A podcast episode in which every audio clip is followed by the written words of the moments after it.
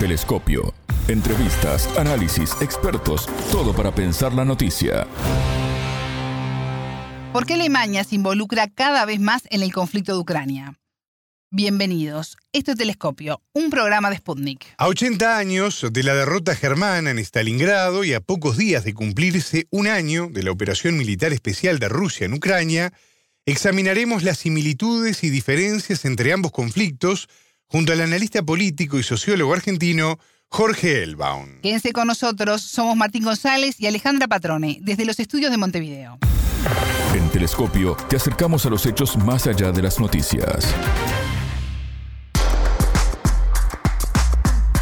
La decisión de Estados Unidos y sus aliados europeos de continuar enviando armamento a Ucrania aleja las instancias de diálogo y negociación para alcanzar la paz. A pocos días de cumplirse un año del inicio de la operación especial de Rusia en Ucrania, este 24 de febrero, Washington y la OTAN mantienen su postura de ver a Moscú como un enemigo, aislarlo y debilitarlo. Este 2 de febrero se cumplieron 80 años de la derrota germana en Stalingrado y algunas acciones llevadas adelante por Washington y la Alianza Atlántica se repiten en la actualidad. Para el analista político y sociólogo argentino Jorge Elbaum, estamos ante una nueva operación Barbarroja, en donde la OTAN reitera el enfoque planteado por Adolf Hitler. Operación Barbarroja fue el nombre en clave para la invasión de la Unión Soviética por la Alemania nazi en 1941 en un intento de conquistar la URSS y repoblarla con alemanes. El punto de inflexión fue la batalla de Stalingrado, donde el sexto ejército alemán tuvo que rendirse, iniciando el largo camino que llevó al ejército rojo hasta Berlín,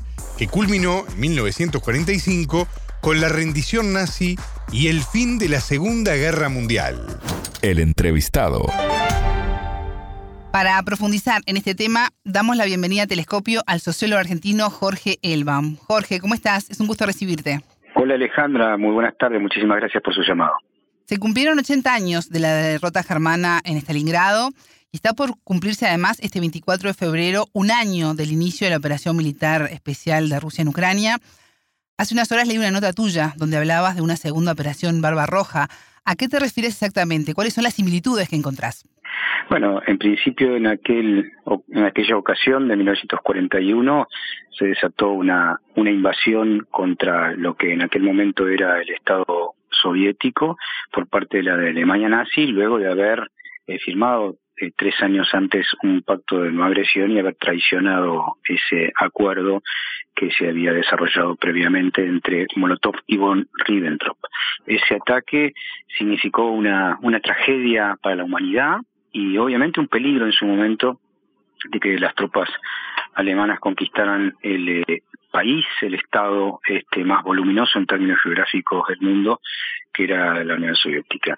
Eh, la Wehrmacht, eh, consolidada en parte por el sexto ejército alemán, dirigido por el comandante Paulus, ingresó en, en la Unión Soviética matando civiles, generando un genocidio de incalculables y, incomparables referencias. Recordemos que durante la Segunda Guerra Mundial, eh, la mitad de los muertos eh, fueron se sucedieron a partir de 1941 entre el 41 y el 45 y fueron soviéticos alrededor de se calcula alrededor de 28 millones de muertos dos de esos millones murieron este, a partir de, esta invasión que fue llamada Operación Barbarroja por el alto mando de la Wehrmacht y Hitler.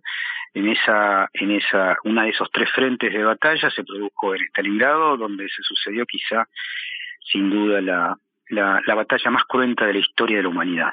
En esa batalla eh, murieron aproximadamente dos, entre un millón setecientos y dos millones de soviéticos y alrededor de 750 mil integrantes de las fuerzas invasoras que recordemos y esto es muy importante que se sepa no eran solamente alemanes de los dos millones y medio de soldados alemanes que ingresaron en la Unión Soviética un millón pertenecían eh, no eran alemanes eran rumanos eran búlgaros eran checos eran em, también eh, franceses, eh, italianos, españoles, de aproximadamente 30 nacionalidades invadieron la Unión Soviética junto con los alemanes, dirigidos efectivamente por la Alemania nazi.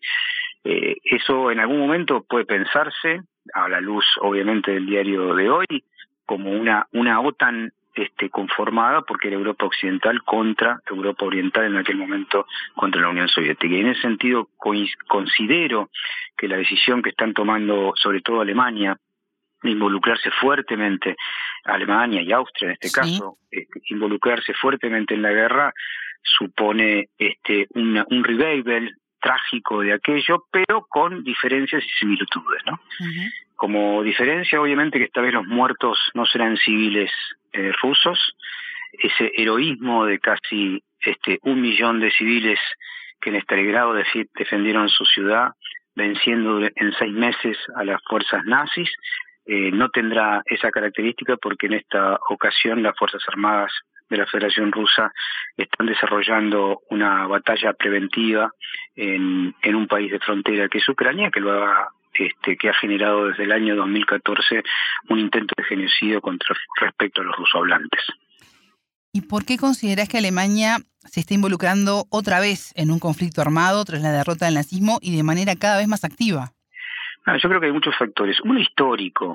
Europa Occidental y Estados Unidos consideran a, Rusia un enemigo por su potencialidad, por su poderío, por su extensión territorial, por sus recursos estratégicos incalculables y sobre todo por eh, su soberanía. Eh, todos los países que de alguna manera muestran algún nivel de soberanía frente a las exigencias este, de la OTAN, de Europa Occidental y de Estados Unidos son desafiados. Eh, se intenta que sus gobiernos implosionen, se generan situaciones este, a través de medios de comunicación eh, globales de destrucción y de, este, si se quiere, de, generación de conflictos al interior de esos países. Y Rusia desde el año 2001, sobre todo en que Putin eh, se fue elegido este jefe de Estado empezó a tener, a recuperar su autoestima, a empoderarse en términos económicos, comerciales, políticos y geopolíticos, y esto es visto por Occidente como un desafío insoportable, cosa que es lo mismo que se sentía Hitler en su momento, de que él no podía tener como vecino un país tan poderoso y decidió ese crimen de lesa humanidad que fue la invasión a la Unión Soviética en su momento, cosa que es muy parecida a lo de hoy en ciertas, con diferencias, por supuesto. Primero, eh, que Ucrania fue cooptado eh, por las fuerzas neonazis desde adentro, ayudado por, por Estados Unidos, y eso supuso eh, una, un bombardeo permanente sobre población civil ruso-hablante que causó la muerte de de 15.000 personas entre el 2014 y el 2022, cosa que eh, generó obviamente la respuesta primero este de los rusohablantes y después eh, la, operación especial militar de Rusia que se inició en febrero. Estamos viendo un revival, insisto, muy doloroso, indudablemente causado por la ambición eh, de Occidente de índole neocolonial, de impedir que determinados países puedan seguir su, derrotero propio, identitario, y estamos visto, visto las consecuencias que desde mi punto de vista terminarán igual que en 1945, con la derrota de Occidente y el triunfo de las fuerzas de la Federación Rusa en esta ocasión. ¿Por qué consideras que es un error entregarle tanques a Ucrania? Primero porque están desconociendo las capacidades militares de la Federación Rusa. Recordemos que, y hay que decirlo, aunque sea un poco doloroso, pero Rusia en este momento tiene casi el 55% de todas las ojivas nucleares del mundo.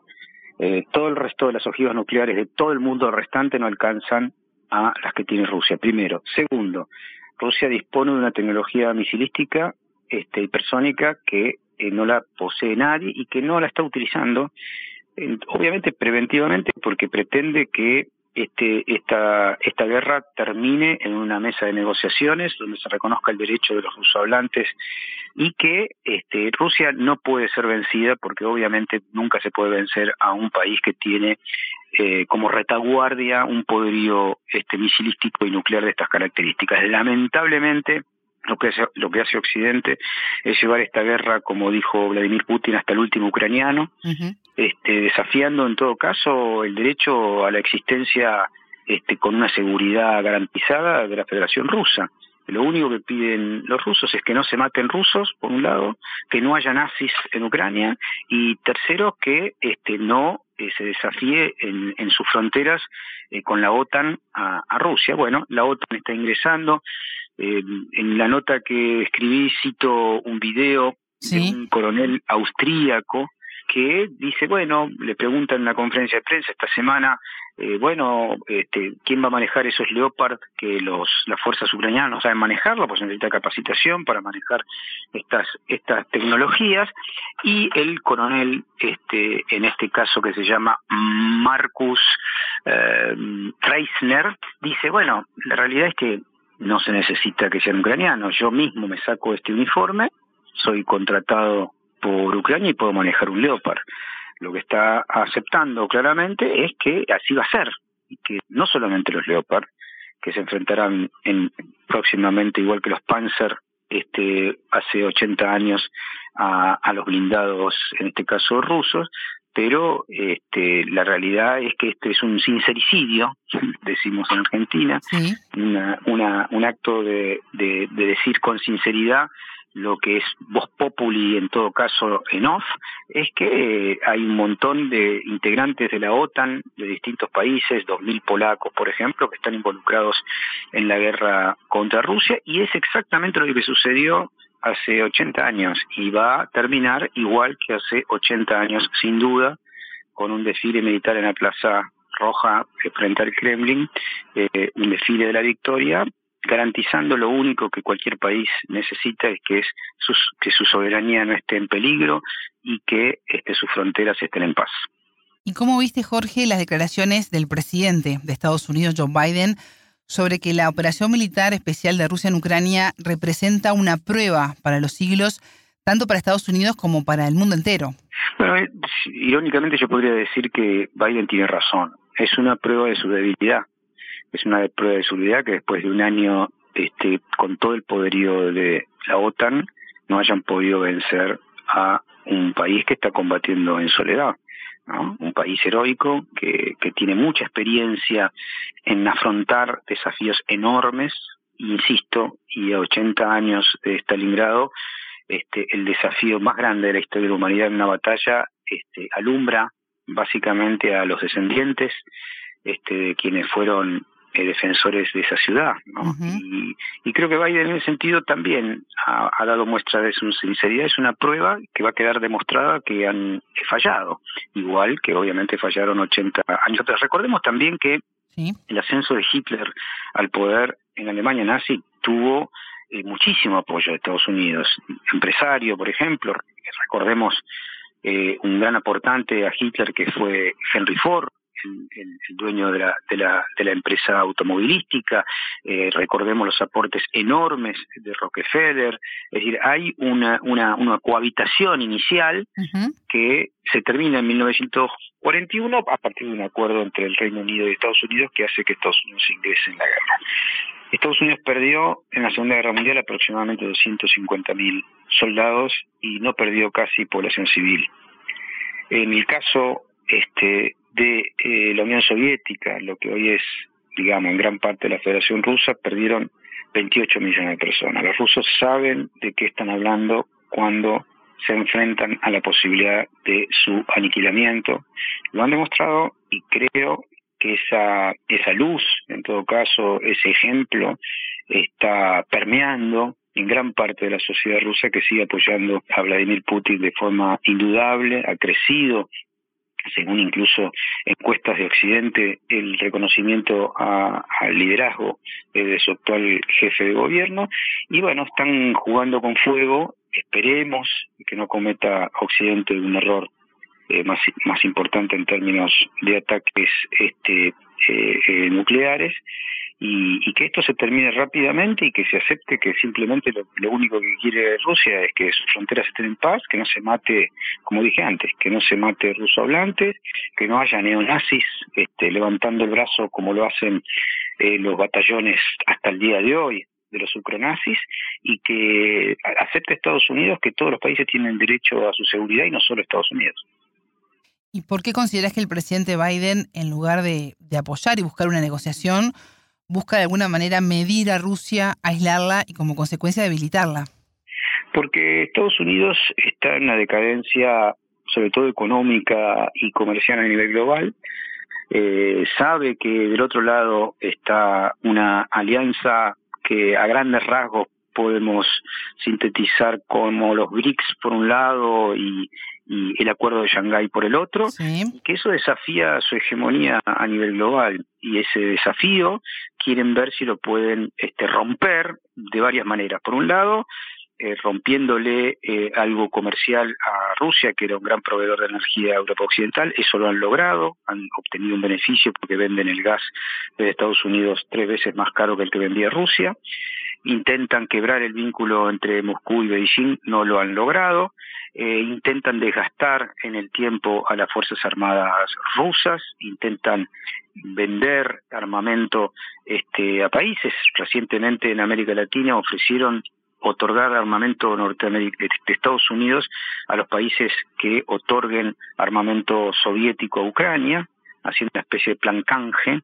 digamos, cosa que ha sido fallido y ha sido y ha sido de alguna manera este negado por los jefes de gobierno este de América Latina y han tenido incluso en la CELAC una, un posicionamiento eh, de neutralidad frente al conflicto en Europa Oriental.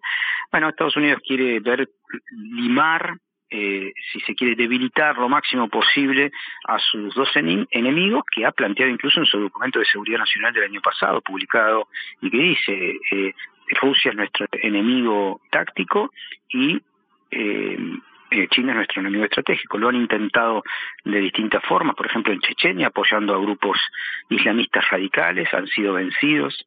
Este, esos grupos islamistas se trasladaron muchos de ellos a Siria, este, razón por la cual se generó una, una, una crisis este, y una guerra civil en Siria que gracias al aporte de los rusos se ha logrado controlar y gran parte de esos chechenos hoy, curiosamente, están este, peleando del lado de los ucronazis.